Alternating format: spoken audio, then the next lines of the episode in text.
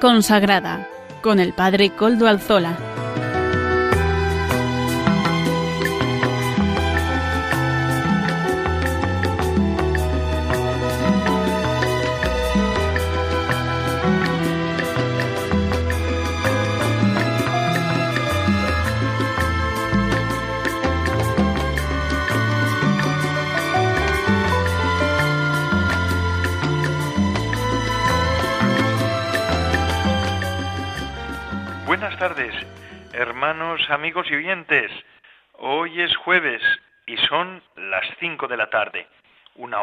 En las Islas Canarias. En concreto, en mi reloj marcan las 5 y un minuto. Es por tanto la hora de vida consagrada de Radio María. Les saluda con sumo gusto Padre Coldo Alzola, Trinitario. Hoy emito como de costumbre desde Algorta, Vizcaya, desde la parroquia del Santísimo Redentor, cuya fiesta los trinitarios celebrábamos ayer, el día 23 de octubre. ¿Por qué? Porque nosotros recordábamos y recordamos el rescate de la imagen del Cristo de Medinaceli, el que ahora se conoce como el Cristo de Medinaceli. Ese Jesús nazareno era una talla que estaba en manos del Islam. No solamente tenían cautivas a las personas, sino que también tenían cautivas a imágenes sagradas. Cuando la expedición trinitaria va y descubre esa imagen, les piden una suma estrambótica, digamos así, desorbitada, quiero decir. Hubo ahí unos hechos milagrosos, gracias a estos se pudo conseguir y rescatar la imagen y desde entonces se veneraba en el convento de los padres trinitarios que estaba cerca de la carrera de San Jerónimo. Ahora, después de la desamortización de Mendizábal y cuando se restauró la vida religiosa, ahora están los capuchinos, pero antes ese era el convento de los padres trinitarios descalzos en Madrid. Y ahí se veneraba esa imagen que tanta devoción suscita en el pueblo fiel. El Cristo de Medinaceli se conoce ahora porque después de esa iglesia, después de la desamortización de Mendizábal, fue adquirida por el duque de Medinaceli. Así pues, esa imagen recordó a la orden trinitaria desde entonces que era una orden redentora y hasta qué punto Cristo hizo la redención y asumió la redención manso y humilde. Ciertamente mirar esa imagen que como todos saben tiene el escapulario trinitario sobre el pecho, eso muestra de que era fue una imagen rescatada por los trinitarios. Mirar a Cristo así al Nazareno suscita en nosotros unos sentimientos de devoción. Nadie puede pensar que quien llegó hasta ese punto por cada uno de nosotros, en este caso por mí, no me ama mirar a Cristo Nazareno, a esa imagen veneranda, al rescatado, al Nazareno rescatado, es ciertamente un motivo de devoción. Sí.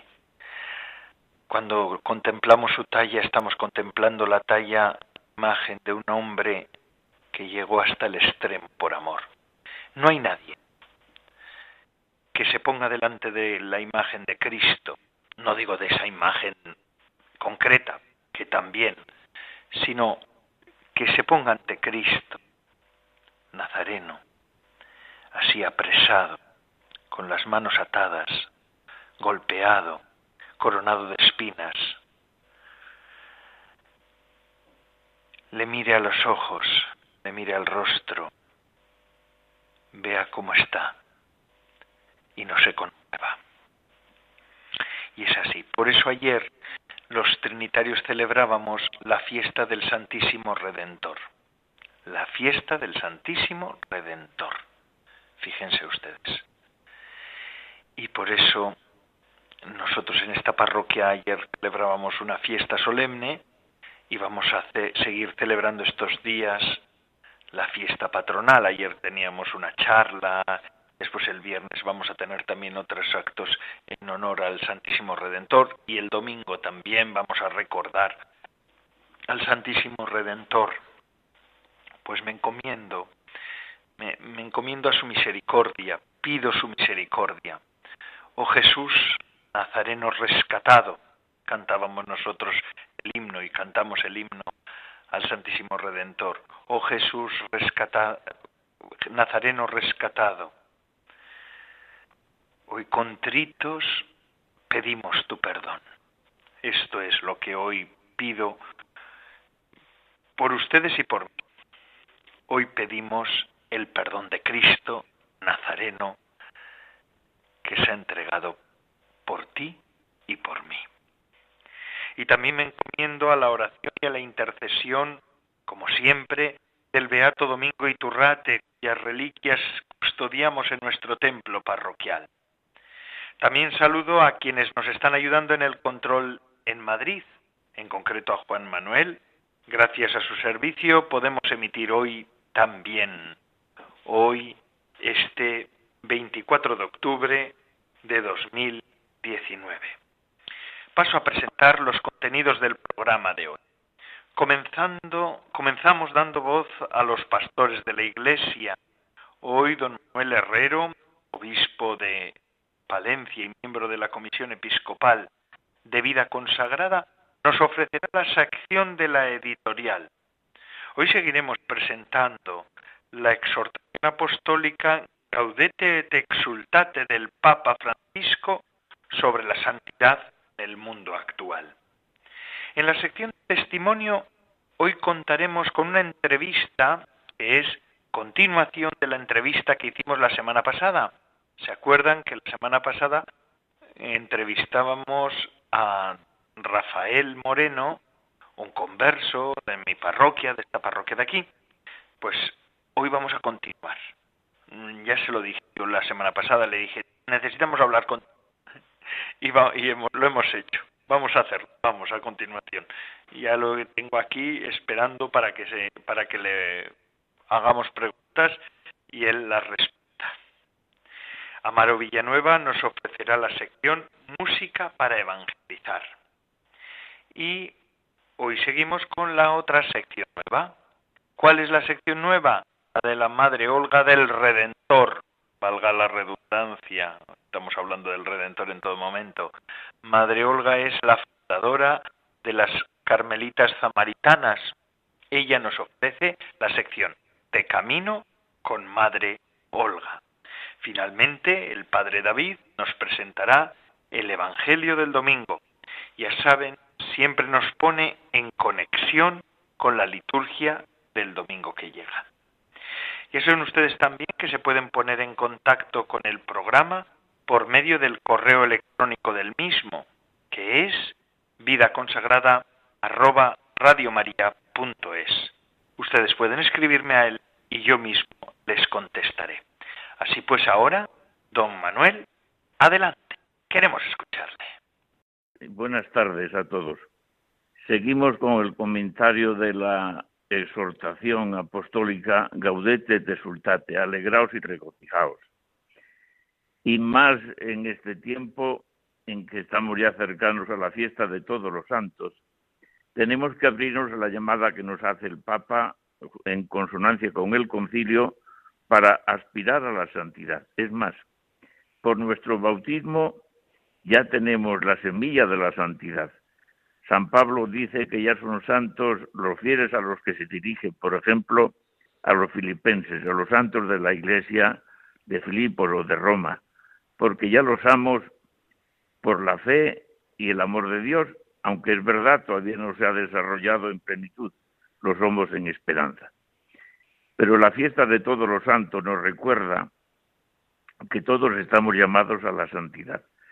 No solamente los santos ya canonizados, sino como dice el Papa también, los santos de la, de la puerta de al lado, que pueden ser los padres que crían a sus hijos con amor y los educan, los hombres y mujeres que trabajan por llevar el pan de cada día a su casa, los enfermos que ofrecen con paciencia sus dolores, los religiosos y religiosas ancianos que siguen sonriendo a pesar de todo, los santos de las puertas de al lado, que son tantas personas que viven cerca de nosotros y que son un reflejo de la presencia de Dios, de Jesucristo, como dice él también, la clase media de la santidad.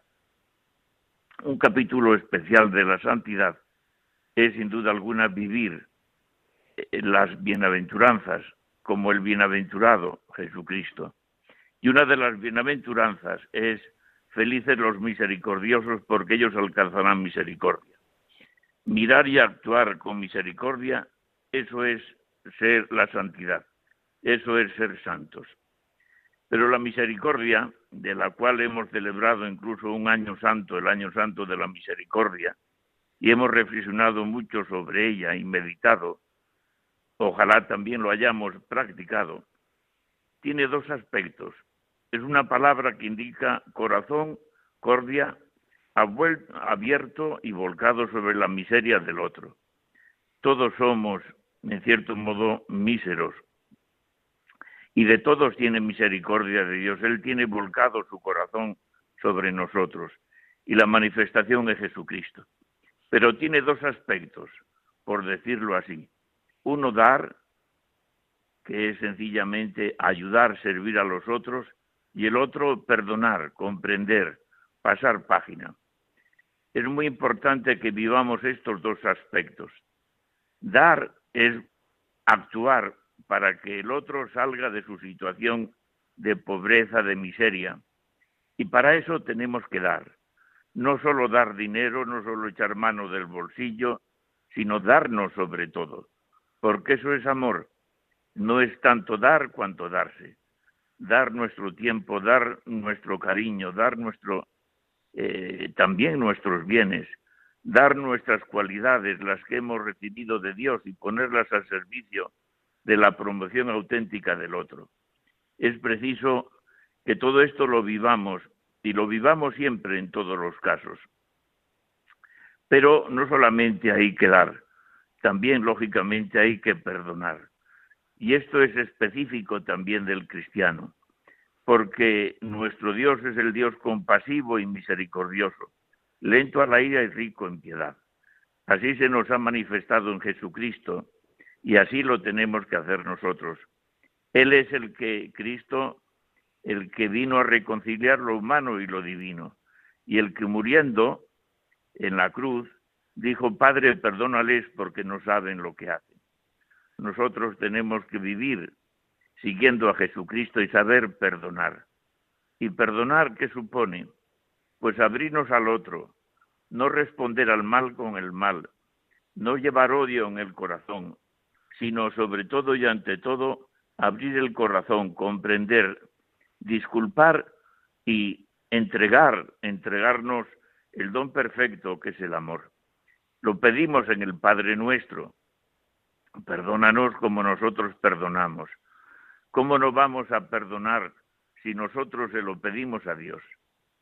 Si somos hijos de Dios tenemos que parecernos a Dios también en el perdón y la misericordia.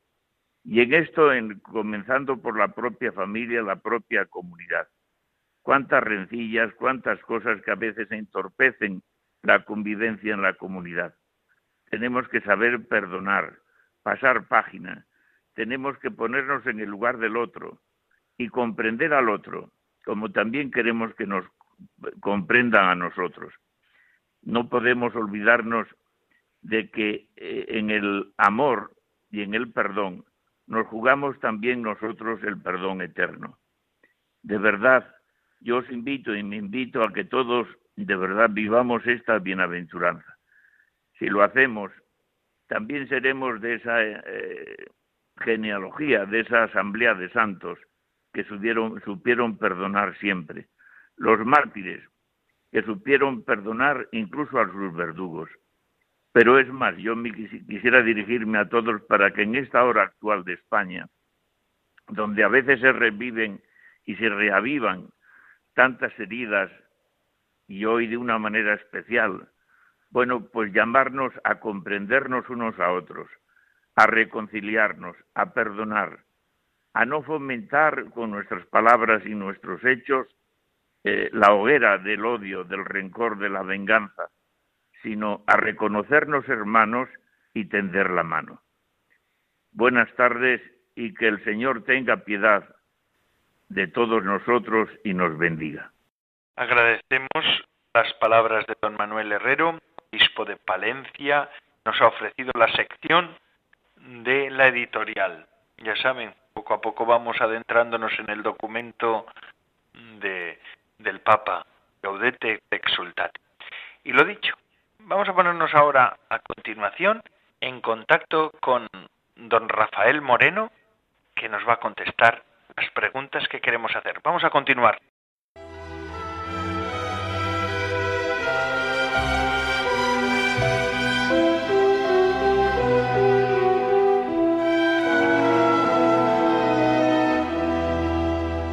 Sabéis que la semana pasada me despedí de, Rafa diciéndole que lo íbamos a invitar esta semana porque todavía nos queda mucho que saber mm, sobre él eh, y sobre esta nueva vida mm, de, nacida en Cristo. La semana pasada Rafa nos contaba que él había vivido de una vida sin fe, había pasado a una vida de fe, a una conversión que tuvo en el santuario mariano de Medjugorje.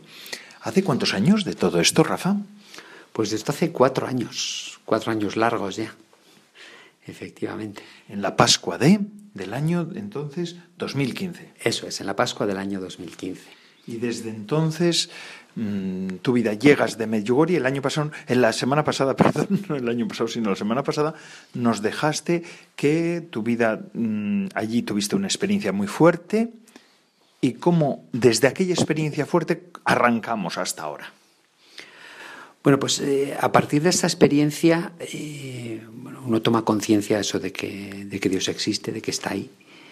Empieza al principio de una forma un poco perdida, desordenada, sin saber muy bien qué camino tomar, cómo empiezas a ir a la Eucaristía, empiezas a rezar, pero, pero de una forma un poco desorganizada, desordenada. Al año siguiente me invitan al retiro de Maus, eh, aquí en La Rea. Otra experiencia impresionante. Es un, auténtico encuentro con Jesucristo vivo y resucitado. Y a partir de ahí es cuando puedo decir que, que, sí que cambia radicalmente mi vida. Yo en ese retiro siento el abrazo del Hijo Pródigo, porque Comentaba la semana pasada, la, lectura de la Eucaristía del último día era Santo Tomás porque has visto, has creído. Pero la siguiente frase de esa lectura es, bienaventurados los que han creído sin ver. Y yo durante todo este tiempo me sentí un cristiano de segunda, un cristiano que había tenido que ver para creer. Y tuve que hacer el retiro de Maus y tuve que sentir el abrazo misericordioso del Señor para darme cuenta que me quería igual que a los demás. Es más, que incluso me había dado una gracia especial para, encontrarme con él. Y ahí sí que empieza eh, una vida absolutamente diferente. A partir de ahí, mi vida empieza a, girar en torno a, a, evangelizar, a dar a conocer a todo el mundo la maravillosa noticia de que Dios existe. Así que tú sientes como fruto de tu conversión la llamada también después, la vocación a la evangelización. ¿Por qué crees tú que Dios te ha llamado a ti a, evangelizar? Que decir, la llamada a la evangelización es común de todos los cristianos, vamos, pero esa evangelización activa, y ahora nos vas a explicar de los proyectos en los que estás, pero ¿por qué sientes esto? Pues la verdad es que no tengo ni idea. El Espíritu Santo es así. Entra, te arrebata, te arrastra y no preguntes por qué. Porque no sería absolutamente incapaz de decir por qué. Sé que eso está en mi corazón. ¿Me permites que te lo diga yo? no, que no lo sé, que yo no tengo el don de el don de la ciencia infusa, pero yo creo que es porque después de tantos años el Señor te ha preparado para hablar verdaderamente de que Cristo ha resucitado. Y eso es el, esos son los apóstoles. San Lucas dice que los apóstoles son aquellos que han convivido con Cristo y han visto su, su resurrección, han tenido la experiencia de la resurrección. Por eso has salido tú ahora a evangelizar. Entonces, ¿cómo te sientes ahora? Rafa, te veo exultante, se te nota exultante. Eso es una de las cosas que uno percibe cuando te conoce. Bueno, pues, pues me siento exultante, es verdad. Es verdad, el, poder transmitir eh, la alegría del Evangelio, que eso es el Evangelio, ¿no? La buena noticia es algo que te llena, que te... Bueno, desde que hice ese retiro de Maús no he parado de servir en otros retiros de Maús. El, el regalo que recibes en cada retiro de ver que alguien se encuentra con el Señor, alguien descubre ese maravilloso regalo que tú has descubierto antes. ¿no? Pues eh, es maravilloso. ¿eh? Las peregrinaciones a Medjugorje, cuando bueno, pues tengo, no sé, el Señor me pone siempre en mi camino gente no creyente. No sé si es por mi pasado no creyente, que debo tener una conexión especial con ellos, pues me suele poner en todas las peregrinaciones a alguien que no cree en absoluto en, Dios. Está en la misma situación que estaba yo antes de ir a Medjugorje. Y bueno, cuando, cuando ves que, que alguien abre un resquicio de su corazón, que deja que el Señor entre y y ahora luego todo lo que sea, pues vuelves con una alegría enorme, ¿no? A alguien más que se ha encontrado con el Señor. Bueno, me he incorporado también al proyecto Amor Conyugal. Eh, con tu mujer, ¿verdad? Con mi mujer. Preséntanosla. Bueno, no, pues no está aquí, pero que nos la presentas. Mi mujer, es, mi mujer es la culpable de que yo me encontrara con la iglesia, es la que me obligó que no me oiga. A casarme por la iglesia, fue la que me introdujo, la que me llevó pues a recibir los sacramentos, la que fue a ver a la Virgen Peregrina de Medjugorje. Entonces ella es la culpable, yo, bueno, más que ella, mi suegra, que mi suegra ha rezado por mí lo que no está escrito, son las culpables de que, de que yo esté en la situación que estoy ahora. Y sí es cierto que Maús me pareció una herramienta de evangelización maravillosa y donde vives experiencias maravillosas, pero Maús se, hace hombres y mujeres por separado. Y el regalo de evangelizar junto a tu mujer es algo impagable. Y eso es algo que hemos encontrado en amor conyugal. Además, eh, amor conyugal va directo a lo más importante, a lo más importante de los cristianos, que es la familia. Eh, Hoy, hoy vemos que el, mundo actual eh, ataca duramente a la familia. La familia está absolutamente denostada. Eh, bueno, no, hace falta poner ejemplos. Sí, la verdad es que está claro. Y entonces, eh, amor conyugal da una oportunidad de, de, volver a dar a conocer el matrimonio tal y como Dios lo pensó, que es el lema de amor conyugal, ¿no? basado en las catequesis de San Juan Pablo II. Y para nosotros ha sido un descubrimiento maravilloso, maravilloso. El poder evangelizar matrimonios, el poder muchas veces reconstruir matrimonios muy heridos, otras veces dar herramientas a matrimonios que están bien en su vida, a hacer un matrimonio más fuerte, más unido. Eh, es un ejemplo no solo para los matrimonios, para los hijos de esos matrimonios que ven a sus padres amarse, amarse como Dios nos pide que nos amemos. Para mí ha sido todo un descubrimiento y estoy feliz, feliz de poder colaborar en ese proyecto. En vida consagrada, nosotros los consagrados siempre pues estimamos en gran medida la vida matrimonial porque en ella hemos nacido también, ¿verdad? Aunque nosotros no vivamos en matrimonio, es otra vocación, pero pero sí es verdad. ¿Cómo dirías tú que Dios pide que nos amemos, que se amen los matrimonios? ¿Qué es lo que se dice? ¿Cuáles son los pilares de, amor conyugal? Pues como Él nos amó. Eh, hay una frase muy bonita, a mí lo que más se me ha quedado de amor conyugal es que Dios nos amó primero.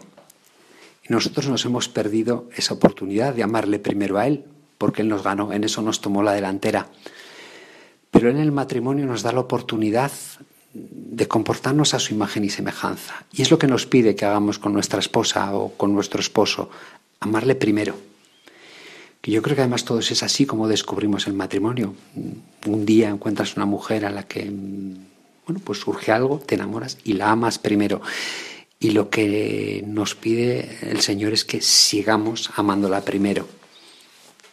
Como sacerdote, como párroco, como religioso también, hoy mismo me ha venido un, joven que todavía no está casado, que quiere casarse, que está intuyendo un noviazgo con una persona. Y qué, qué, bonito escucharle. La próxima vez que me encuentre le voy a decir eso. Hay que amar primero, ¿verdad? Y ese, ese enamoramiento que es fundamental, necesario para, para que se pueda hacer un matrimonio, para que se pueda celebrar un matrimonio, se tiene que alimentar con esa entrega, ¿no? Eso es, con esa entrega diaria. Pero más es diaria, hay que descubrirla todos los días, hay que amar primero todos los días. Em, amar a cambio de que te amen, eso es fácil, lo hace cualquiera. Pero el amar primero, el amar por delante, a pesar de todo, eso es lo difícil, pero eso es lo que santifica un matrimonio. No hay que olvidar que es nuestra misión. La misión de los matrimonios es llegar al cielo juntos. Nuestra misión es la santificación de, de nuestra esposa, de nuestro esposo. Es decir, que tú tienes que hacer que tu mujer vaya al cielo, ¿verdad? Esa es mi misión. y los hijos, después y tus hijos también. Y después mis hijos y después eh, los hijos de mis hijos. Bueno, igual es un poco presuntuoso, pero pondremos nuestro granito de arena y que el Señor haga el resto. Pondremos nuestro poquito para que Él ponga su todo. Así que te veo en muchas cosas, en muchas acciones evangelizadoras. ¡Qué maravilla! Estás como exultante todavía. Sí, yo creo que estoy como un niño en un parque de atracciones. Eh, es la primera vez, son cuatro años, pero bueno, es la primera vez que he visitado el parque de atracciones de la fe y estoy como los niños pequeños, el tío vivo, la montaña rusa, ahora a los autos de choque, otra vez al tío vivo, ay, que me ha gustado mucho la montaña rusa, repetimos. Eh, hombre, yo creo que esto irá sentando, madurando y encontraremos al final un camino más estable, pero yo todavía estoy en esa fase de parque de atracciones que me quiero montar en todo. No, y que además es normal, hay que conocer, hay que conocer y hay que abrirse, ¿no? A vivir a tope. ¿Tienes algún otro proyecto en futuro?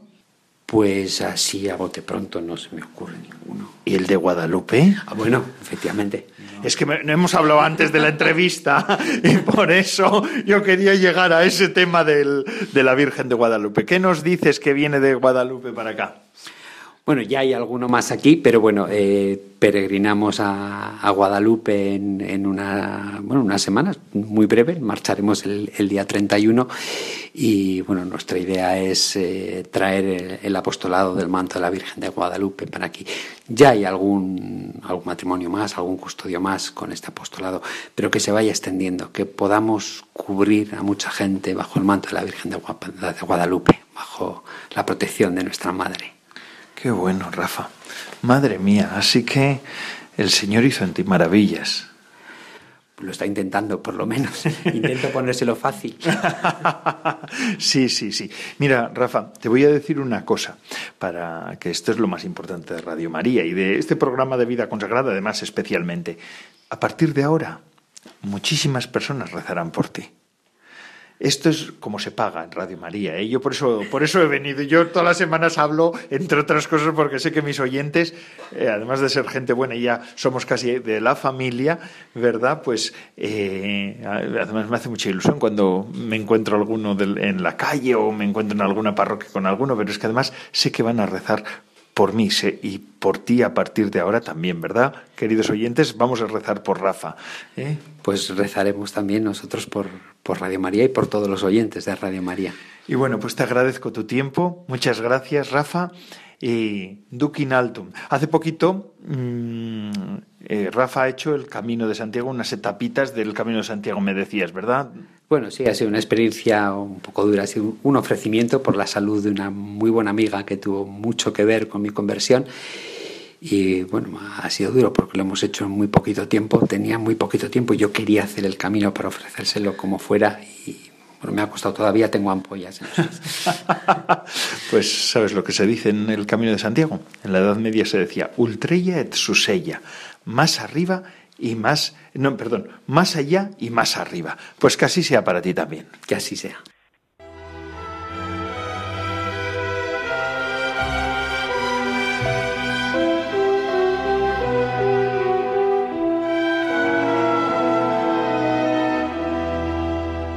Continuamos con nuestra sección, la sección que nos presenta Amaro Villanueva, nuestro colaborador, semana tras semana nos ofrece estas canciones que nos sirven para evangelizar, música para evangelizar, porque con las ondas se evangeliza, con la melodía se llega al corazón.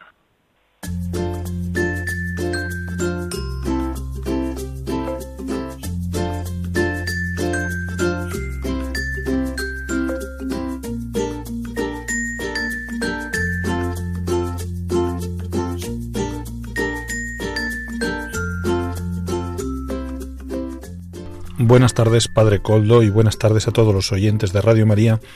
Una vez más en la sección de música para evangelizar, nos encontramos hoy con la canción Ven y verás de Pablo Martínez. No importa lo que te enseñaron, cómo de él te han contado. Si no lo viste y encontrado, no se conoce el mar adentro si no te metes en sus olas, o de los saberes de afuera ya no te bastan las teorías. Próbalo a Dios así en tu vida, Él lo da todo y quita nada. Ven y verás, alguien te ama y quiere mostrarlo. Ven y verás lo que Jesús te tiene preparado.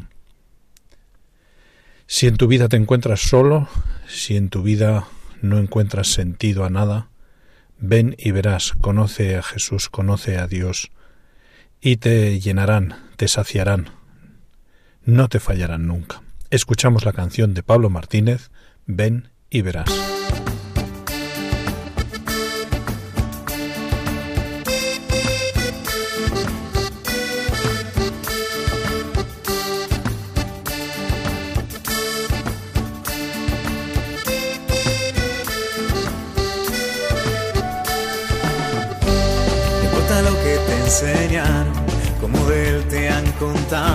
Si no lo viste y encontrado.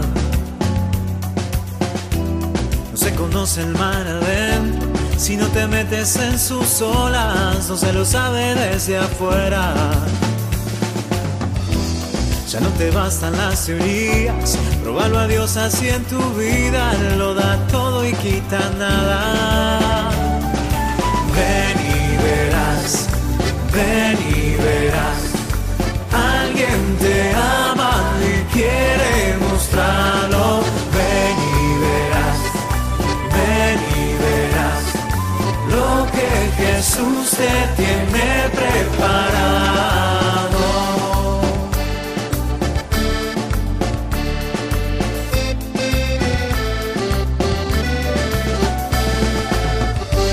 Aunque sean muchas las preguntas y si te surgen tantas dudas, que si es verdad lo que te canta. Él te conoce desde antes, sabe tu nombre y lo que vives y lo que siempre vas buscando.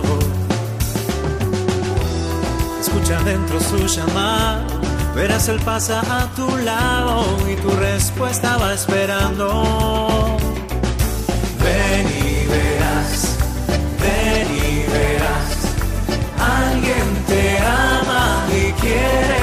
Mostrarlo. Ven y verás, ven y verás lo que Jesús te tiene preparado.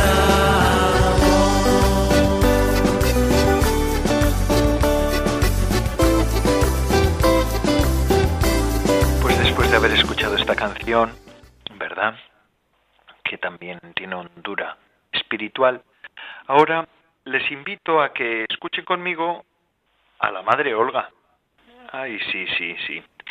Ahora vamos a ir a, a, una de las hijas de Santa Teresa que nos va a hablar de la madre de Santa Teresa, de la santa, esta, esta gran mujer que aún hoy es maestra de espiritualidad.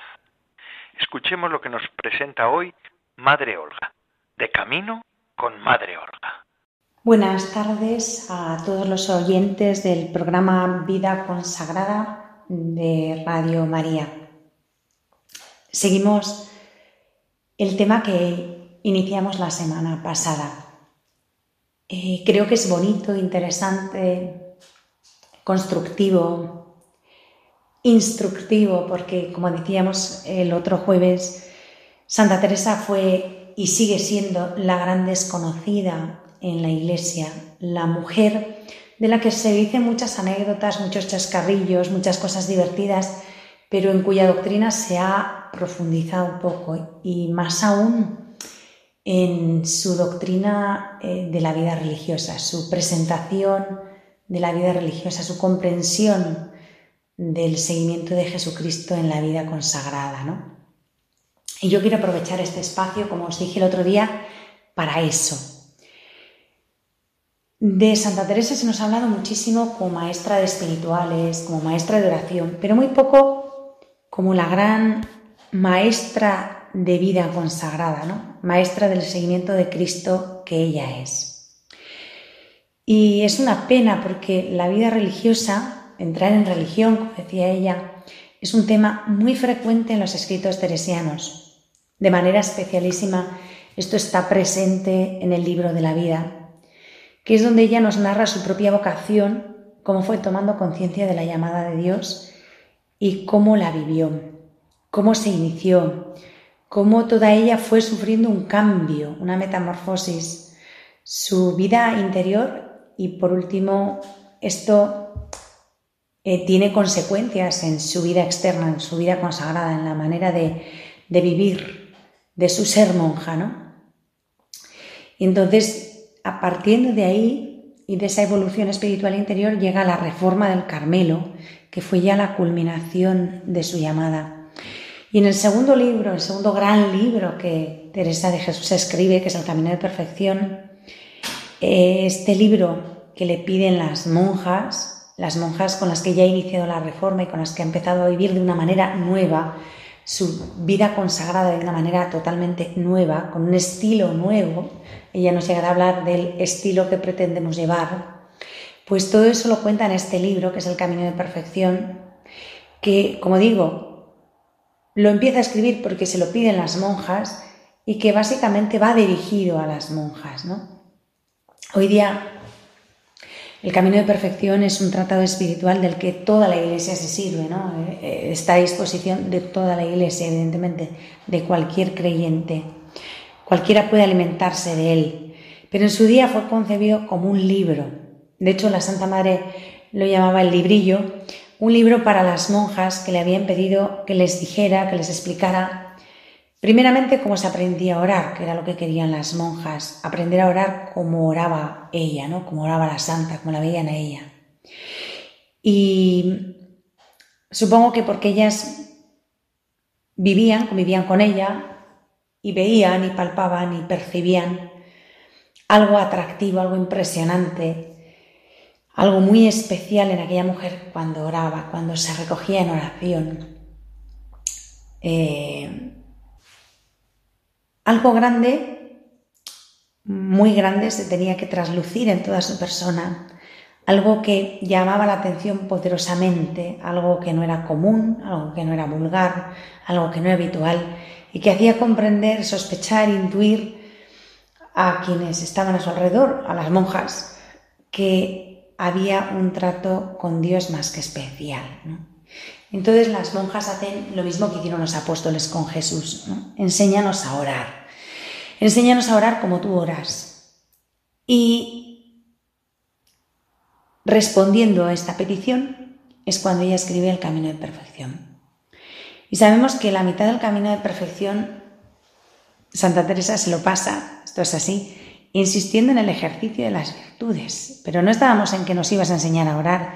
Sí, hermana, sí, pero para orar primero hay que ejercitarse en las virtudes. En el seguimiento de Jesucristo, en la consagración, al final la base han de ser siempre las virtudes. Y si no es así, pues iba a decir es un poco un timo, un fiasco o una mentira. No me cuentes tus fervores, no me cuentes tus buenos propósitos, no me cuentes tus obras apostólicas, no me cuentes cosas que no estén avaladas por las virtudes, ¿no? Eh, porque si no hay virtudes, si no hay esa base, esos cimientos, pues de alguna manera es un poco mentira. Y la verdad es que no estamos para mentiras ni para falsedades, ¿no?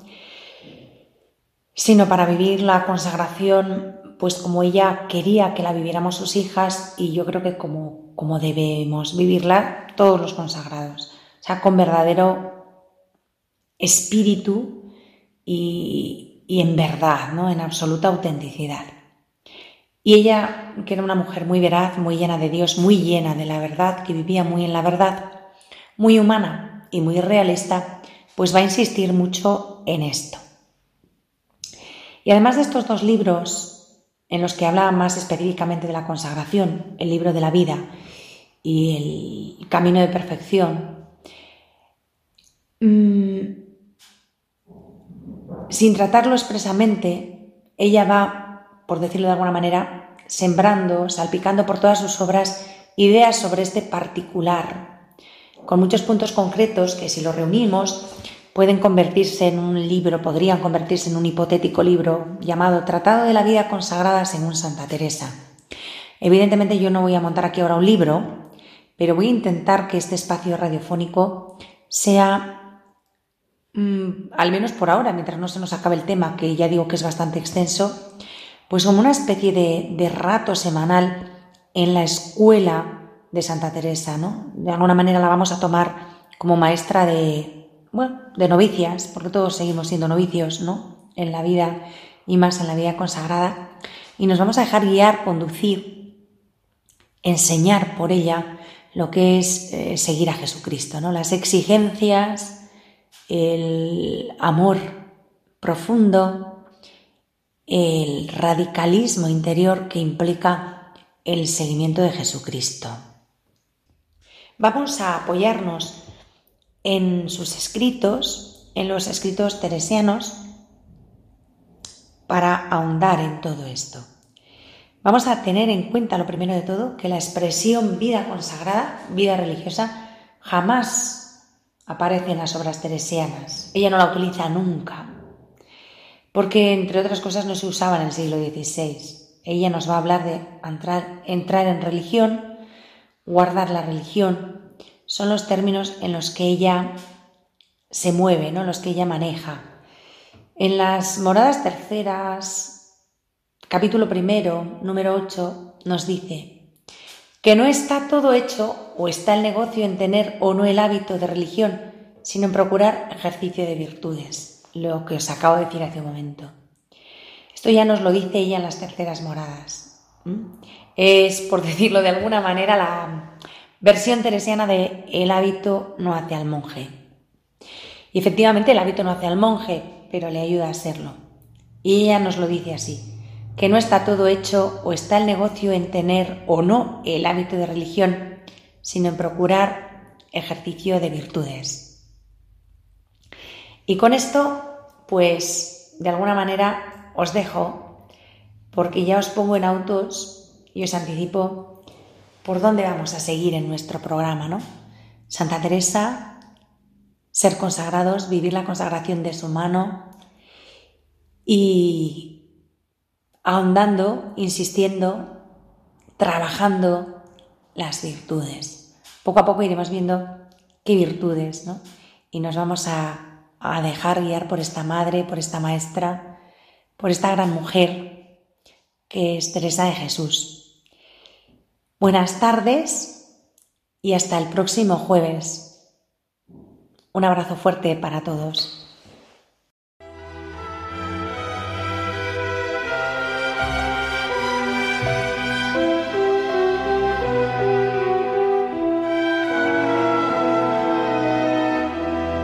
Muchas gracias, Madre Olga.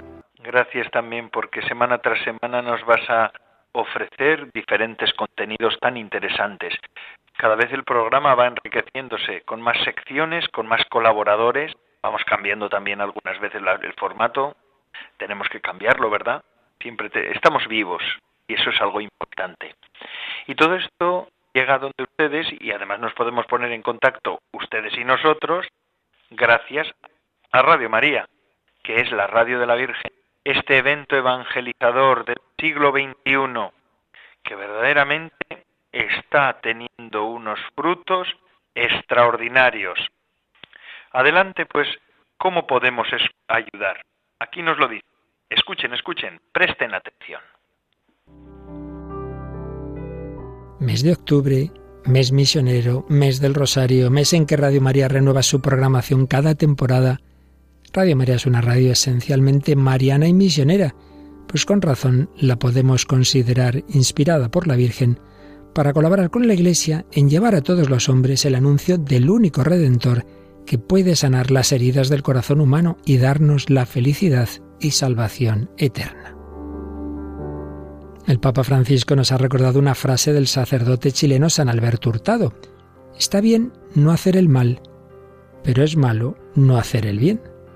Y el Papa comentaba, este es el pecado de omisión. Quien está con Jesús sabe que se tiene lo que se da, se posee lo que se entrega. Y el secreto para poseer la vida es entregarla. Vivir de omisiones es renegar de nuestra vocación. La omisión es contraria a la misión. Omisión, misión. En Radio María queremos responder a esta llamada a la misión y para ello necesitamos tu ayuda. Oración, voluntarios, donativos. ¿Podremos contar con ella un año más?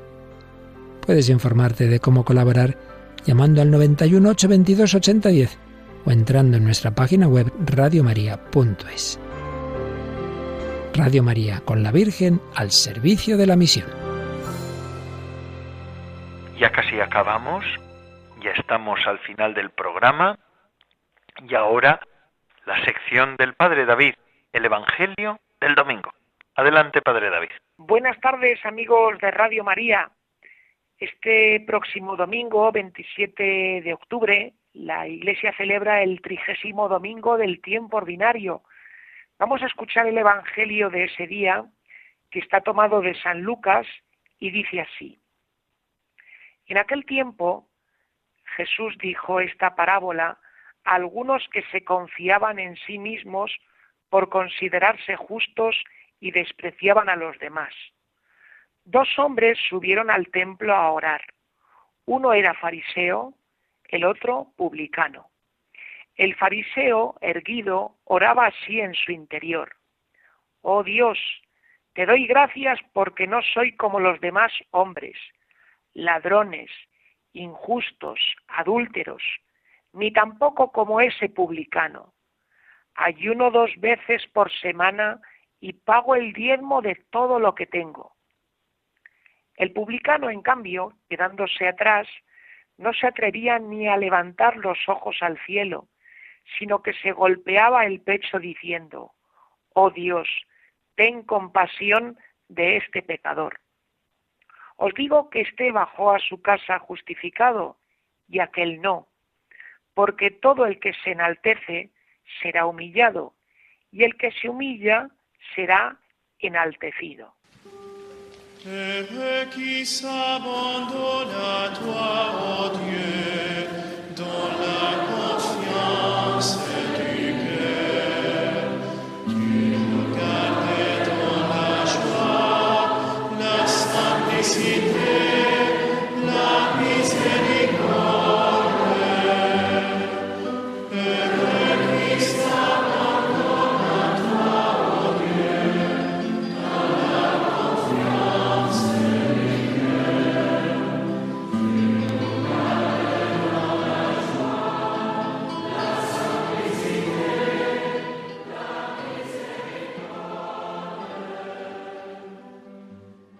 Amigos oyentes, hoy Jesús habla a personas de esas que diríamos de conducta intachable y la verdad es que está bastante preocupado por ellas, por su modo de orar y quiere ayudarlas a que su oración pues repercuta en su propia vida, que en su vida crezcan y avancen como personas creyentes.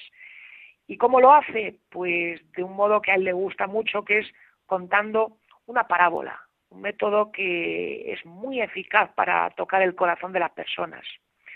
En la parábola se nos describe un hecho muy sencillo, que es que dos hombres suben al templo a orar. Se dice eso de que suben al templo a orar porque cuando tenías que acceder al templo, para poder entrar en él, tenías que subir unas buenas escalinatas.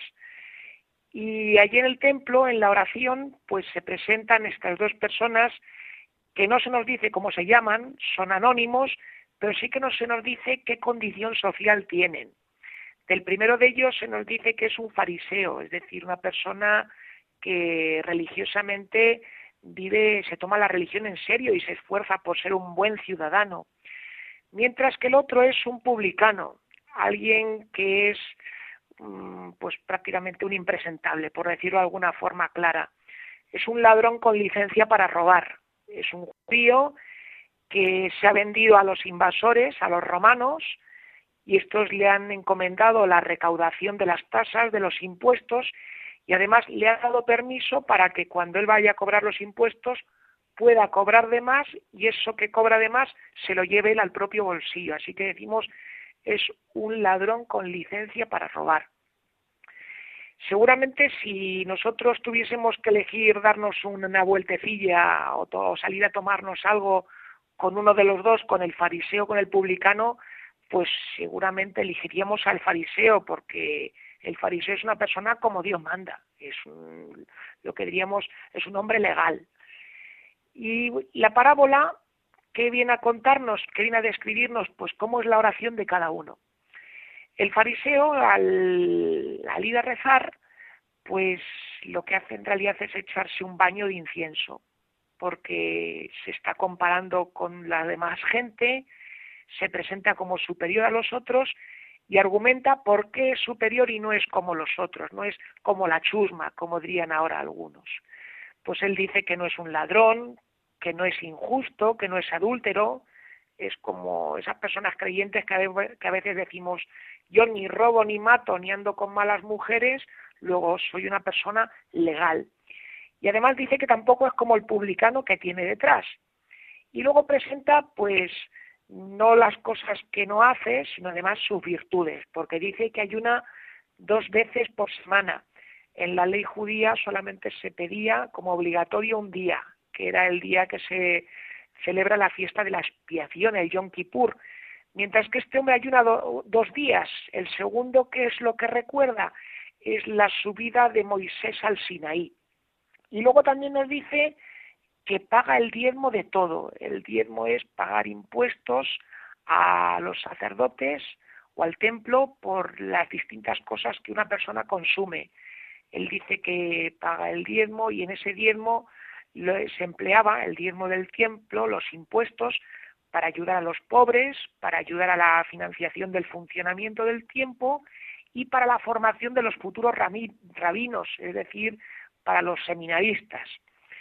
Mientras que el publicano, su oración, que también nos la describe Jesús, pues se nos dice que se queda un paso por detrás del fariseo, que se muestra propiamente humillado y que su oración se dirige directamente a Dios, no es darse un baño de incienso y de alimentar el propio ego, sino que se dirige a Dios, se dirige a Él personalmente y le dice, ten compasión de este pecador, que es como decirle, mira Señor, pon tu mano sobre mí y ayúdame a salir de esta espiral en que me he metido, porque estoy metido en un embrollo del cual yo soy incapaz de poder salir. Jesús lo que hace no es decir, que el fariseo era bueno y el publicano malo, o al contrario, que el fariseo era un creído y que el publicano era un humilde. Lo que nos está diciendo, haciendo es analizar la oración de ambos. La oración del fariseo, ¿qué sucede? Pues que difícilmente puede cambiar su vida porque lo único que hace es alimentar el propio ego, como nos describe la expresión griega a la, a la hora de decir, este hombre hace un prosgeautón, es decir, reza pero a sí mismo, como si él mismo se hubiese convertido en un diosecillo. Mientras que el publicano, su oración es una oración que se abre hacia Dios, que se dirige hacia Él, en la cual él está entrando en conexión con Dios, está diciendo, Señor, yo te abro las puertas para que tú entres en mi vida, con lo cual esa oración sí cambia el corazón. Amigos, ¿qué podemos aprender de esto? Pues que ojalá nuestra vida fuese con el mismo empeño, la misma justicia, la misma honradez que la que tenían los fariseos y que también que nuestra oración sea con la apertura de corazón, la disponibilidad, las ganas de encontrarse con Dios que tenía el publicano. Vivir abiertos a Él y no a nuestro propio yo. Pues que el Señor les bendiga y que como María pues puedan vivir estas dos cosas de la manera tan hermosa como las vive ella, con ecuanimidad, con justicia y con verdadera oración. Que tengan una feliz tarde.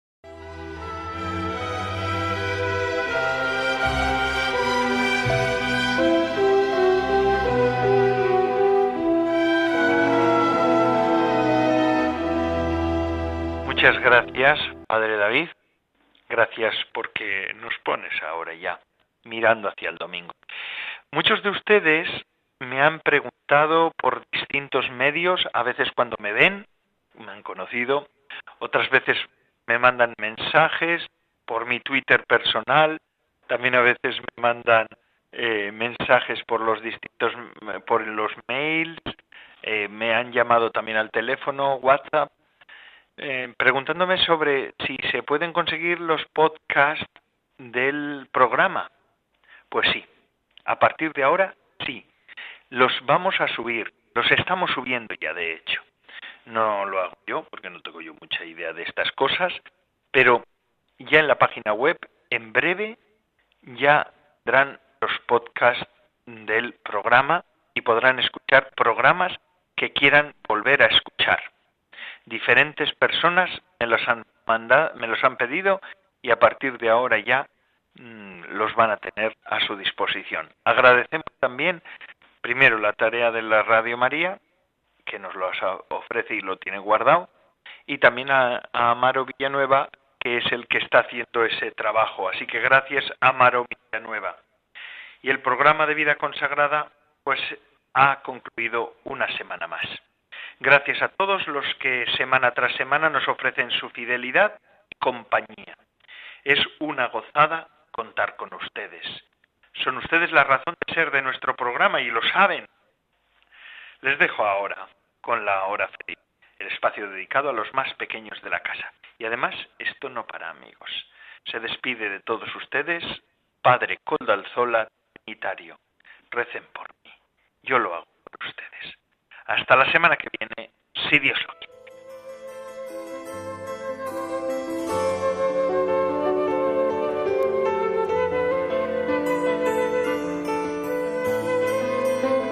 Vida consagrada con el Padre Coldo Alzola.